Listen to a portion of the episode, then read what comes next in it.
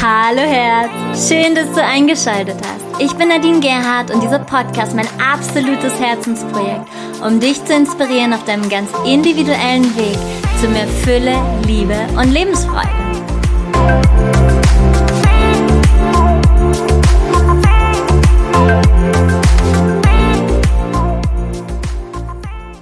Hallo, du mutige Seele. Zufälle gibt es keine und deswegen freue ich mich so sehr, dass du hier eingeschaltet hast, um dich mit diesem Thema zu beschäftigen, denn da ist noch so viel Frieden zu finden und so viel Liebe und ich wünsche dir ganz viel Inspiration mit dieser ganz besonderen Podcast-Serie. Schön, dass du dabei bist. Wenn das jetzt dein letzter Atemzug ist, hättest du Frieden mit deinem Leben? Diese Frage habe ich vor über eineinhalb Jahren meiner schwerkranken Freundin Andrea gestellt und sie hat geantwortet, hier in dieser Podcast-Serie. Wer redet schon gerne über den Tod? Da gibt es so ein Sprichwort, das da heißt, Reden ist Silber, Schweigen ist Gold. Aber bitte nicht bei diesem Thema. Also, lass uns darüber reden. Diese Podcast-Folge, die in mehrere Teile aufgeteilt ist, richtet sich an alle Menschen da draußen, die sich vor Tod und vor Krankheit fürchten. Heiße den Tod willkommen. Ja, du hörst richtig. Denn eines ist ganz, ganz sicher. Das Leben ist vergänglich und irgendwann kommt der Zeitpunkt, wo wir alle und wo auch du sterben wirst. Noch besser formulieren es die Inder, denn sie sagen, wir verlassen unseren Körper und gehen nach Hause. In dieser Podcast-Folge geht es darum zu erkennen, wie bedeutsam es ist, den Tod anzunehmen. Wir, das sind Andrea, den Nachnamen möchte ich hier nicht nennen, Silke Freudenberg und ich, möchten einen Raum öffnen für eine neue, bewusste Sichtweise auf den Tod. Im Tod vollendet sich das Leben. Im Tod weißt du, dass du für dieses Leben nichts mehr tun kannst. Im Tod bist du auf physischer Ebene handlungsunfähig. Der Tod stellt für uns Menschen das Gegenteil von Lebendigkeit dar. Doch was viele Menschen nicht wissen, für viele von ihnen stellt sich der Tod schon dann ein, wenn sie nicht mehr lebendig sind. Wie viele ungelebte Träume, wie viele ungelebte Potenziale finden wir auf Friedhöfen begraben? Ist es nicht schade? Wir, die jetzt das große Glück haben, in dieser Welt zu leben, können jeden Tag eine neue Entscheidung treffen. Wir können uns jeden Tag entscheiden, Schöpfer unseres Lebens zu sein und das Leben so lebendig gestalten, so lange, bis wir diesen Körper verlassen. Alle Wesen hier auf der Erde leben und sterben gemäß ihres Seelenplans. Die Seele sendet den Impuls wenn es an der Zeit ist, zu gehen. Doch wir haben in unserer Welt verlernt, den Impuls zu hören, und genau dadurch tun sich so viele Menschen schwer zu sterben und sie siechen dahin. So wie die Natur einen natürlichen Sterbeprozess hat, so haben wir diesen eigentlich auch. Wir sind ja Teil der Natur. Es ist eine Art eingebautes System für den Übergang. Wenn der Impuls der Seele kommt, vergeht der Appetit und wir geben dem Körper auf ganz natürliche Weise keine Flüssigkeit mehr. Die Körperfunktionen erlöschen allmählich. Die Atmung wird flacher und der Herzschlag langsamer. Und dann kommt der Moment, an dem die Nieren versagen und gleichzeitig Glückshormone ausschütten, um den Übergang leichter und schmerzfrei zu machen. Dadurch, dass wir Menschen angefangen haben, in Sterbeprozesse einzugreifen, findet dieser natürliche Sterbeprozess seltener statt.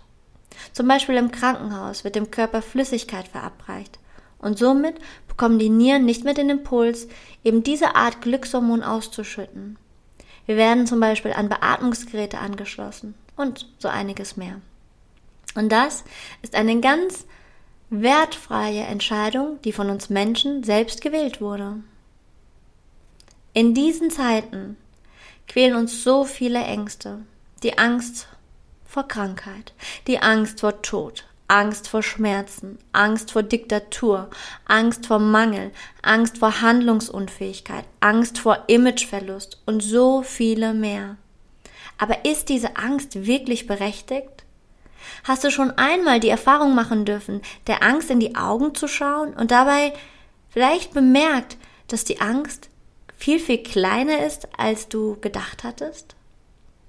Vielleicht konntest du erkennen, dass dich das Ego darin etwas getäuscht hat. Und dann gibt es noch die kollektiven Ängste, die auf uns wirken können. Und die eine kollektive Angst, und damit meine ich die Angst vor dem Virus, und das ist das einzige Mal, wo ich dieses Wort hier im Podcast erwähne, diese Angst, die gerade geschürt wird, dass wenn du dich nicht richtig verhältst, dass du dann verantwortlich bist, dass viele Menschen sterben. Auch hier dürfen wir erkennen, dass dies Manipulation ist.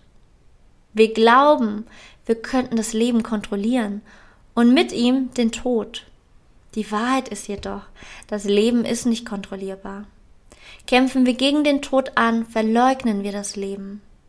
Was wäre, wenn wir erkennen würden, dass der Tod das i-Tüpfelchen des Lebens ist, der Zuckerguss des Kuchens? Was wäre, wenn du Frieden schließen könntest mit dem Tod?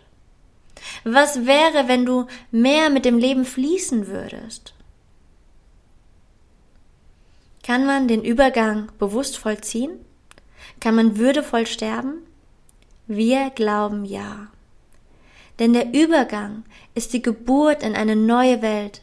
Und aus der neuen Welt heraus ist so viel Freude und so viel Liebe und reines Heilsein da, so dass der Tod gar keinen Schrecken mehr hat.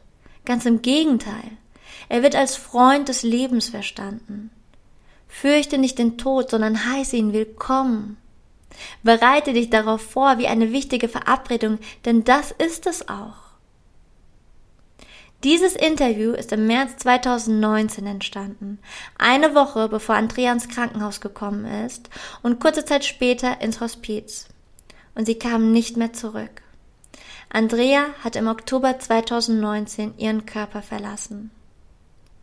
Mit ihr tief verbunden waren und sind ihre Eltern, ihre beiden wundervollen Kinder und ihre Freunde, die sie die letzten Monate ihres Lebens begleitet haben. Andrea war so klar in ihrem Geist. Doch ihr Körper hat sich in diesen Monaten nach und nach und immer mehr verabschiedet.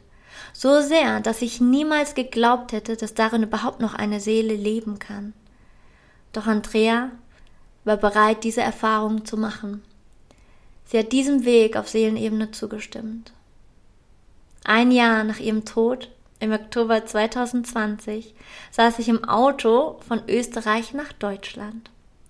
Mitten in der Nacht, als eine Energie durch meinen Körper zog und mich diese eine Nachricht erreichte. Nadine es ist Zeit. Ich bin in Tränen ausgebrochen, denn es war Andrea, die nicht in Vergessenheit geraten wollte. Nicht, dass ich sie oder dieses Interview jemals vergessen hätte, aber ohne Andrea gäbe es diesen Podcast bis heute nicht und ich bin ihr so sehr dankbar. Ich bin ihr dankbar für die Zeit, die wir miteinander hatten und für alles, was ich durch sie lernen durfte. Und das ist ganz schön viel. In diesen Monaten des Abschieds durfte ich die Erfahrung machen, bei der Geburt meiner Freundin Oana und ihres Sohnes dabei sein zu dürfen. Wie nah doch Leben und Tod beisammen liegen. Ich habe gelernt, dass jedes Ende auch ein Anfang ist und dass das Band der Liebe nie zerreißt.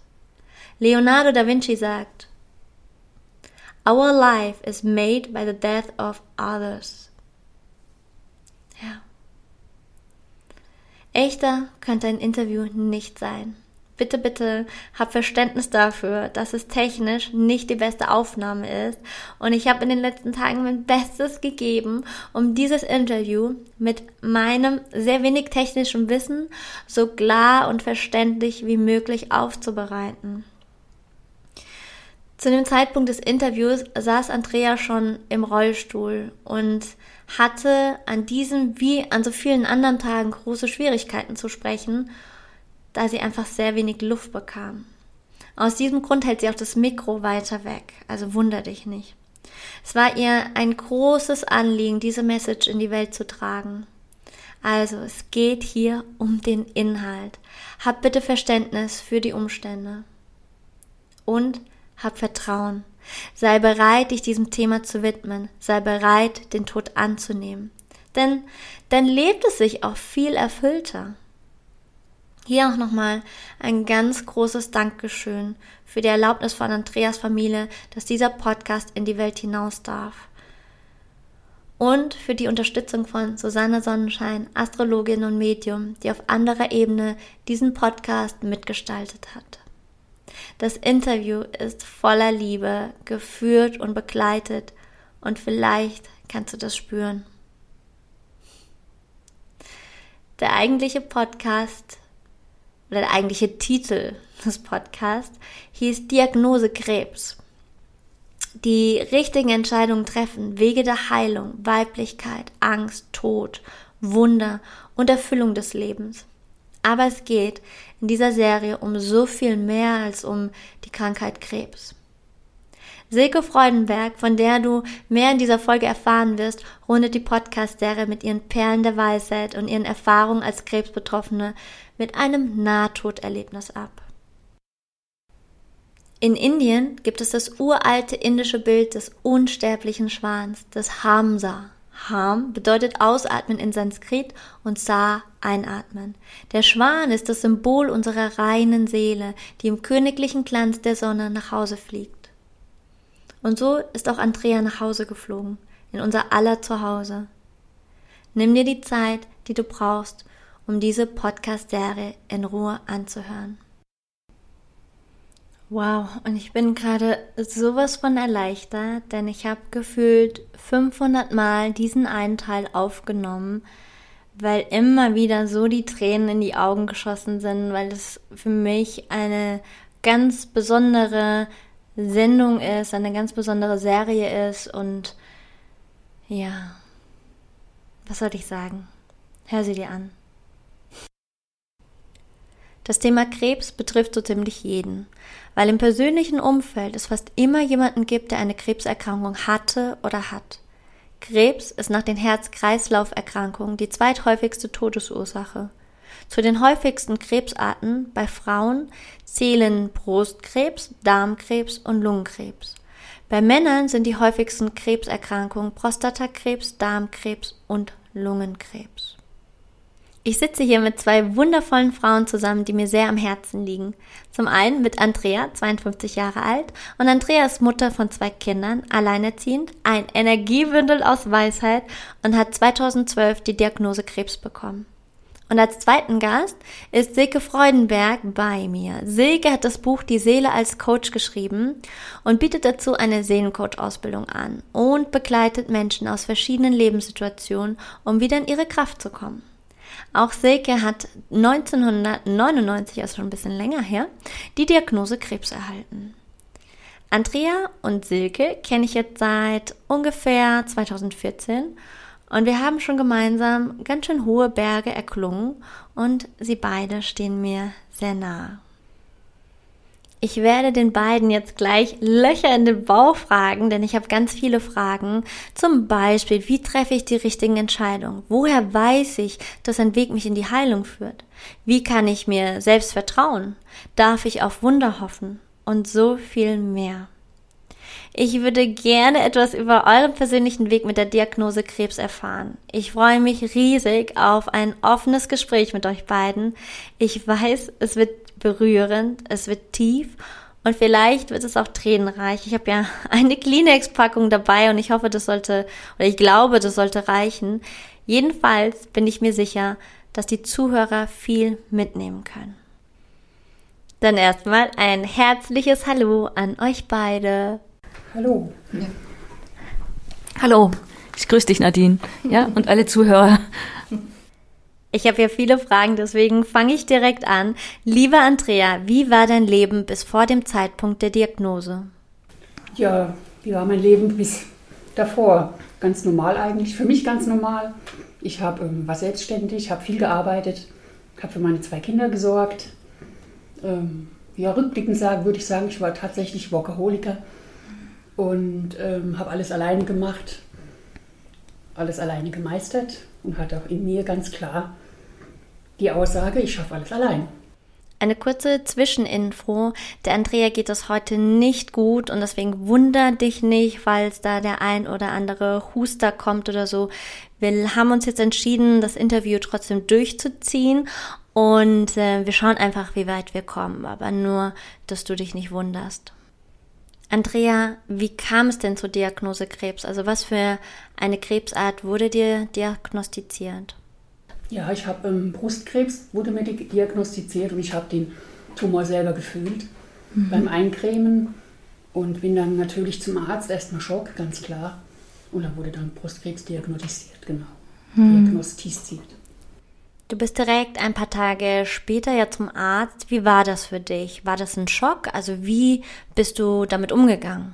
Ja, also natürlich ist es erstmal ein Schock. Es ist, als wenn dir jemand den Boden unter den Füßen wegzieht, ganz klar. Und bin erstmal durch zum Arzt und dann ruckzuck hatte ich dann auch gleich einen OP-Termin, das ganze Prozedere. Und ich hatte das Glück, eine Freundin zu haben, die ähm, jemanden kannte, die auch als Coach arbeitet und der, die ihren Mann auch in, in der Krebsphase ähm, begleitet hat. Und zu der bin ich dann hin und die hat dann erst einmal mit mir geredet und hat mich erstmal wieder darauf, ja, so nach dem Motto, also ich muss jetzt nicht die nächsten 14 Tage hier alle Entscheidungen alleine treten, treffen. Ich kann erstmal nach mir schauen und erstmal für mich sorgen, das erstmal setzen lassen. Wie hast du für dich die Diagnose verarbeitet? Ja, es war für mich ziemlich schnell klar, dass es ähm, eigentlich darum geht, dass mir mein Körper sagt oder zeigt, dass in meinem Leben was gewaltig daneben geht. Also, dass ich auf dem falschen Pfad bin, nicht gut für mich gesorgt habe oder wie auch immer. Und das ist auch etwas, was mich erstmal zurückgehalten hat, mich gleich der Schulmedizin hinzugeben, weil ich das Gefühl hatte, so paradox ich das jetzt auch anhören mag, wenn ich den schulmedizinischen Weg gehe, sprich OP, Chemotherapie, das ganze Prozedere, dann kann ich ja nicht mehr selber entscheiden. Also dann kann ich auch nicht mehr arbeiten, dann bin ich erstmal ausgenockt, dann wird mir ja so ein bisschen die Kontrolle genommen oder überhaupt die Entscheidung, wie es weitergeht. Und ich fühlte mich dann, als wäre ich in so einer, ja, in so einer, wie in so einer, in so einer Schiene lass das alles über mich ergehen. Und ähm, da waren dann ganz schnell die Bedenken, ja, dass ich da, das ist nicht der richtige Weg für mich, weil ich dann auch ähm, irgendwie nicht da was dazulerne, dass ich dann ganz schnell wieder in meine alten Muster zurückverfalle. Also es fühlte sich für mich als einen einfachen Weg an. Mhm. Wenn ich mich operieren lasse und wenn ich die Chemotherapie mache, also alle anderen machen lasse, komplett das, die Verantwortung, die Eigenverantwortung abgebe. Gab es vorher schon Anzeichen? Also direkt körperliche Anzeichen nicht. Natürlich, mein, mein Körper hat mich immer mal wieder ausgenockt, aber anscheinend war das noch nicht heftig genug. Das Einzige, was ich sagen kann, das ist war eine ganz komische Situation. Ich habe mit Jugendlichen gearbeitet und dann war Pause und dann hat mir irgendeiner der Jugendlichen erzählt, dass, ähm, weiß ich gar nicht mehr, Mutter, Freundin, Bekannte eine, eine Krebsdiagnose hatte. Mhm. Und dann habe ich so spontan gesagt, ja, da ist es aber auch wichtig zu schauen, was dahinter steht. Und in dem Moment hatte ich so das Gefühl, als hätte ich das zu mir selber gesagt. Das mhm. war so ein Gefühl. So ganz komisch. Heute würde ich sagen, ja, das war vielleicht das erste Anzeichen. Das war vielleicht, weiß ich nicht, ein halbes Jahr vorher oder so. Mhm. Okay. Wie so eine Ahnung. Wie war dein Heilungsweg, beziehungsweise welchen Heilungsweg hast du eingeschlagen? Also, weil es gibt ja sehr viele, schulmedizinisch, Alternativmedizin, auch da gibt es verschiedene Varianten. Ähm, ich habe ganz lange mich für den Heilungsweg entschieden, würde ich jetzt heute so sagen, ich schaffe es allein oder gar nicht. Mhm. Das heißt also, klar habe ich mir viele alternativmedizinische Dinge angeschaut, habe ähm, durch die Ernährung versucht, einiges zu tun und habe viel Aufstellungsarbeit gemacht und überhaupt mich selber angeschaut, meine eigenen Bedürfnisse oder meine mhm. Motivation, die dahinter stehen. Und das Problem ist ja immer wieder bei der Alternativmedizin, das muss man ja alles selber finanzieren. Mhm. Und das ja. ist dann auch irgendwann schwierig. Silke, wie war es bei dir gewesen? Also mein Leben vorher war genauso, was hier Parallelen, höre ich gerade, gibt, dass ich auch workaholic-mäßig unterwegs war. Ja, also zwei kleine Kinder, die waren acht und zehn, Lisa und Lutz, und hatte mich ein Jahr vorher von meinem Partner getrennt. Wir waren zehn Jahre verheiratet. Und beruflich Erfolg mit Liebe verwechselt, also Anerkennung. Und bin dann in so einem Rad gewesen, einfach ne, aussteigen zu können. Ich habe einfach keinen Absprung geprägt. Es gab Anzeichen, ganz klar. Also ich hatte so eine kleinere OP schon mal. Das war, also ich hatte Gebärmutterkrebs, fing es an. Das nochmal zur Info und dann aber auch Lymphsystem und Bindegewebe wurde dann auch alles entfernt. Also es war ein viel größerer Eingriff. Also ich kann mich entsinnen, wie die Diagnose kam, hatte ich auch vorher so die Woche vorher, ich will mich einfach nur ausschlafen. Das war so tiefes Bedürfnis, ich will raus aus diesem Rad. Aber dass ich, man soll vorsichtig sein, was man sich wünscht. Ne? Also das Ausschlafen tat sehr weh und halbes Jahr außer Gefecht gesetzt, wo gar nichts mehr ging. Ja. Und es gab eine Sache, ich hatte ein Vierteljahr vorher Schienbeinkopf gebrochen. Also da sind mir auf einer Wasserrutsche zwei Kinder hinten drauf gerutscht. Da hatte ich dann also so ein Gestell, so eine am, am Bein. Und da war ich schon geparkt. Und was habe ich gemacht? Nach zehn Tagen das Auto von einer Freundin genommen, Automatikauto, wo ich ja fahren konnte, und bin auf einem Bein dann rumgehüpft und habe trotzdem weitergearbeitet. Und das wäre auch schon Signal gewesen, hey, steig aus, nimm dir jetzt wirklich dieses Vierteljahr Auszeit, weil ich durfte ein Vierteljahr nicht auftreten mit dem Bein. Und habe es nicht erkannt und dann war halt September 99, wo ich wirklich zweimal an, auf dem Tisch lag, also zur Operation. Ja, das war schon heftig. Bei dir, Andrea, du hast dich ja gegen Chemotherapie und Bestrahlung entschieden. Silke, bei dir war es anders, richtig? Ja. Also ich war erstens noch nicht da, wo ich heute bin und auch Andrea hat ja ganz viel schon in dem Prozess an sich gearbeitet. Ich bin so blauäugig reingelaufen, dass man mir alles Mögliche erzählen konnte. Also es, die von der zweiten Operation, ich, hab, ich sollte schon entlassen werden zu diesem Freitag und Donnerstag kam dann abends der Arzt rein. Meine zwei kleinen Kitties saßen gerade auf dem Bett und er sagt, ja, die Mama kommt nicht nach Hause, ähm, die muss morgen früh gleich nochmal operiert werden. Und auch ne, mit der Ansage dazu, seid froh, dass wir was machen können, weil die Lisa hat angefangen zu weinen, dass wir was machen können, dass sie nicht gleich stirbt. Also die Kinder vollkommen panisch mich angeguckt, geweint. Ich musste dann in die Sprechstunde rein, dann hat er mir das erklärt, was los ist, dass, also, dass großflächig operiert werden muss. Das war jetzt so nach pathologischer Untersuchung erst.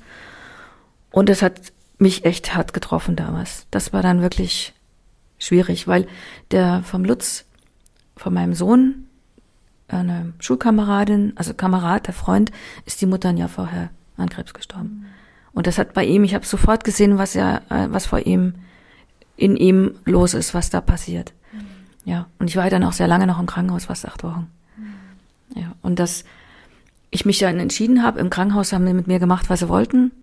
Und habe dann aber wie ich mitbekommen habe, der Chefarzt und der Oberarzt waren sich nicht einer Meinung, habe ich gesagt, jetzt breche ich Behandlungen ab. Also sie haben angefangen mit Behandlungen, auch schulmedizinisch, Chemotherapie, ich habe es dann abgebrochen, hatte aber Probleme, keine Haare, also es war dann auch natürlich zudecken mit irgendeinem Toupet. Ich habe mir eingebildet, man sieht's nicht, jeder hat's gesehen. Sehe ich heute auf Fotos auch, aber ich habe mir das doch eingeredet, dass es so ist. Und bin erst viel, viel später dann in den Weg gegangen, dass ich mich auseinandersetze mit den Ursachen. Also erst war wirklich da, warum ich, warum ich, warum ich. Und später kam ich dann erst in die Verantwortung, dass ich sage, okay, es hat ja bestimmt einen Grund, das, was dahinter steht, ja. Und dann ging die Reise, das anzuerkennen und erstmal los für mich. Da habe ich direkt eine Zwischenfrage, denn bei mir in der Familie gibt es ein Familienmitglied, sie hat Krebs diagnostiziert bekommen und der Arzt hat ihr gesagt, sie haben noch acht Wochen zu leben, nehmen Sie noch mal einen schönen Urlaub mit Ihrem Sohn. Das ist jetzt mittlerweile 16 Jahre her und sie lebt immer noch und sie ist gesund und ihr geht es gut. Und ich habe auch im Umkreis einige Krebserkrankte, die sich in Krankenhäusern einfach nicht wohlgefühlt haben. Sie haben sich nicht gesehen gefühlt, da war kein Gefühl dabei. Und äh, natürlich ist es bei jedem ganz individuell, aber mich würde interessieren, wie war es bei euch bei? Ja, also ich bin dann, ich habe mich dann 2015 dazu entschlossen, mir die Brust entfernen zu lassen. So lange bin ich damit noch rumgelaufen, habe natürlich weitergearbeitet. Und habe mir aber da auch wirklich eine Frauenärztin gesucht, der ich gut vertraut habe, dass sie auch das tut, was ich möchte. Und dort in dem Krankenhaus habe ich mich wirklich gut aufgehoben gefühlt. Mhm. Und auch dann später bei den anderen Operationen kann ich da eigentlich nur ähm, Positives berichten. Silke, was braucht es in dieser Zeit? Vertrauen. Vertrauen natürlich. Ja, Andrea sagt ja, wo man sich wohlfühlt bei der Person. Ja, und auch das hatte ich gar nicht. Ich bin einfach in das nächste gelegene Krankenhaus, wo, was da, wo man zuständig war. Das wurde einfach vom Frauenarzt weitergeleitet. Und dann musste ich antanzen und das war es mit Einfühlungsvermögen. Und heute sehe ich das schon auch ein bisschen, dass das mit mir zu tun hat. Also dass ein das findet, auch dass uns vielleicht der Arzt findet, der zu, das, da merke ich, es gibt viel zu viel Fügung und Zusammenspiel und auch, dass man es auf diese Weise erlebt hat, glaube ich, war kein Zufall. Ne? Aus der heutigen Sicht allerdings. Es ist so, dass es auch im Krankenhaus sehr viele liebevolle Menschen gibt. Also ich hatte auch Pflegerinnen oder die also Mut machen, gut drauf waren. Die Zeitfrage ist da, finde ich, ein großes Thema, dass sie selber unter so einem Druck stehen zeitlich und, und sich dann nicht dem Patienten in dem Moment so zuwenden können. Ja, und vielleicht auch nicht umgehen können, dass sie gar nicht geschult sind. Wie, was soll ich jetzt machen? Die sind hilflos und laufen dann weg, weil die es gar nicht aushalten. Und dann ist man halt auf sich alleine gestellt. Ja. Also ich möchte nicht alle sagen, die im Krankenhaus sind, die das nicht liebevoll machen oder den Beruf nur gewählt haben, weil sie Menschen helfen wollen, ja. Über verschiedene Informationsportale habe ich die Info bekommen, dass sich eben viele alleingelassen gefühlt haben im Krankenhaus. Aber man darf ja immer auch beide Seiten sehen. Das Krankenhauspersonal, das sind ja auch Menschen und sie sind einfach mega überfordert, weil einfach viel zu viel Arbeit da ist für viel zu wenige Mitarbeiter. Und ja, das ist momentan der Stand in Deutschland und in vielen anderen Ländern. Silke, du hattest während der OP eine Nahtoderfahrung. Kannst du uns was darüber erzählen? Also es war so, dass ich bei der ersten Operation in der Woche dienstags schon so viel Blut verloren hatte, dass ich dann also mehrmals zusammengebrochen ist der Kreislauf. Am Freitag dann die zweite Operation. Da hat auch keine PDA funktioniert und so weiter. Also ich war heftigen Schmerzen dann nachher auch ausgesetzt.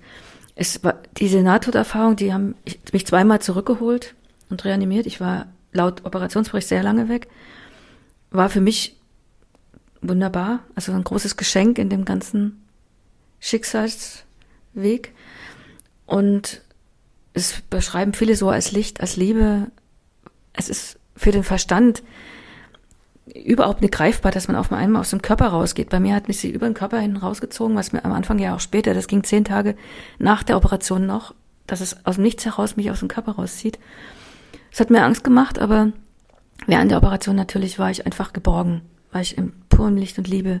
Und es war auch so, das ist zu Hause, dass das unser Zuhause ist. Das war für mich unfassbar schön. Ja. Sehr berührend auch für mich, dass ich dann eine Wendung gespürt habe, dass es mich wieder zurückgezogen hat. Also ein Strahl von Liebe, eine Sogwirkung. Ich habe ja die Erde unten gesehen. Ich habe ja also den Ort gesehen, das Krankenhaus, das Zimmer und dann immer weiter weg. Ich habe also die Erde gesehen von oben. Das war, das ist unbeschreiblich. Ja, man kann es nicht fehlen immer die Worte dazu. Und dieser Strahl zurück, also ich bin freiwillig zurück aus so viel Liebe. Das hat die Liebe hat mich zurückgezogen. Ob das zu Menschen waren, sicher, dass ich noch eine Aufgabe habe, wie auch immer. Es hat alles in meinem Leben auf den Kopf gestellt. Ich konnte nicht mehr so weitermachen wie vorher. Bin sicher, ich habe auch einiges mitgebracht. Also das ist ja durchlässig, diese Ebene zur geistigen Welt. Und eine schwere Zeit war mit meiner Tochter, mit Lisa, weil die hat dann wie ich aus dem Krankenhaus kam, gesagt, sie will ihre Mama zurück. Sie hat gesagt, mein, die Mama ist ins Krankenhaus, aber sie will ihre Mama wieder zurück. Sie hat immer den Satz gesagt, das ging über drei Jahre, so liebst Gott mehr wie mich. Also sie hat etwas gespürt mit acht Jahren, konnte es nicht anders erklären, als dass da was ist, was sie als Konkurrenz gesehen hat, dass ich sie weniger liebe wie das. Und ich konnte es sehr schwer erklären, sage ich. Wenn ich das nicht hätte, wäre ich nicht mehr da. Ja, aber das hat mich lange begleitet und es ist irgendwie immer noch da. Ich finde das Thema der Nahtoderfahrung ganz faszinierend. Also ich habe eine Klientin, die hatte gerade vor zwei Wochen eine OP gehabt, also sie hat Gebärmutterhalskrebs und ähm, auch sie hatte ein Nahtoderlebnis gehabt und sie hat mir erzählt, dass sie den Tod in der Hand hatte und sie ist in eine Halle hinein und sie durfte dort die Entscheidung treffen, also da war ganz viel Licht auch und sie durfte dort die Entscheidung treffen, okay, gehe ich jetzt, verabschiede ich mich von der Erde oder gehe ich wieder zurück? Und sie hat sich fürs Leben entschieden und ist aus der Halle rausgerannt und ja, ist wieder zurückgekommen. Und für sie war das so ein tief prägendes Erlebnis und ja, wow. Also, das mich fasziniert das total und ich habe auch noch nie was in die Richtung überhaupt Negatives gehört, also nur positive Erfahrungen und weltverändernde Erfahrungen für die einzelne Person. Das war der erste Teil mit Andrea und mit Silke und ich grinse über beide Ohren, weil ach, es ist so schön, diese beiden Stimmen wieder zu hören und es war ein sehr, sehr bewegendes Interview. Es hat sehr viel auch mit uns nochmal gemacht, auch mit Silke, die ja die OP und die, die Krebserkrankung, all das, das ist ja schon viele, viele Jahre her, aber es hat auch nochmal sehr stark in ihr gearbeitet. Und ja, die Podcast-Folgen habe ich so aufgeteilt, dass es genau fünf Teile gibt, damit sie nicht zu lange werden, weil es ja so ein bisschen, wir gehen ein bisschen ans Eingemachte. Und dementsprechend sind sie aufgeteilt. Du wirst also direkt morgen den nächsten Podcast von mir bekommen und das die nächsten vier Tage. Und du kannst dich auf ganz viel Tolles freuen. Es ist dir ein ganz, ganz tolles Interview mit ganz viel Liebe. Und ja, ich freue mich, wenn du wieder einschaltest. Ich freue mich, wenn du den Podcast teilst und wenn du ihn schickst an die Menschen vor allen Dingen, die gerade in Situationen sind, wo du weißt, es kann ihnen weiterhelfen. Menschen, die Angst haben vor dem Virus. Oh, das Wort wollte ich nicht mehr sagen. Die Angst haben vor Krankheit, die Angst haben vor, vor dem Tod oder eben auch Betroffene, Menschen, die gerade an Krebs erkrankt sind und Menschen, die ja jemanden in der Familie haben, die krank sind. Weil auch darüber sprechen wir, über das, was Angehörige tun können, was für ja, die Betroffenen das Beste auch Verhalten ist, was sie brauchen, was sie sich wünschen. Also es, ist, es wird weiterhin ganz, ganz spannend. Deswegen wir hören uns morgen. Und darauf freue ich mich. Und in den Show Notes findest du noch einige Infos. Du findest einige Links. Natürlich wieder Buchempfehlungen. Vor allen Dingen natürlich das Buch von der Silke. Das kann ich dir sehr ans Herz legen. Und auch den Link zu Silkes Website. Da kannst du mal vorbeischauen. Sie hat eine ganz tolle Website und kannst dich auch da informieren und noch einiges anderes. Also klick dich einfach rein, schau vorbei. Und wie immer nach drei Podcasts freue ich mich über eine 5 5-Sterne-Bewertung bei iTunes, bei Spotify. Ich wurde schon gefragt, da kannst du keine Bewertung machen. Also zumindest weiß ich davon nichts, aber bei iTunes. Und natürlich, wenn du mir folgst, denn ja, wenn du teilst, wenn du folgst, wenn du Bewertungen äh, gibst, dann ist genau das, was passiert. Es wird weitergetragen und die Arbeit wird damit wertgeschätzt. Und ja, das sind die Perlen der Weisheit, die wir sozusagen rausgeben. Ob das Andrea ist, ob das Silke ist oder ich oder noch ganz tolle andere Interviewpartner, die noch kommen werden die nächsten Wochen und Monate. Und ja, ach, was soll ich noch viel erzählen? Wir hören uns ja eh morgen. also, genieß dich, genieß die Zeit jetzt gerade mit dir wir sind ja in den Rauhnächten und die sind eh ganz spannend. Und ja, bis morgen. Namaste und Satnam, deine Nadine.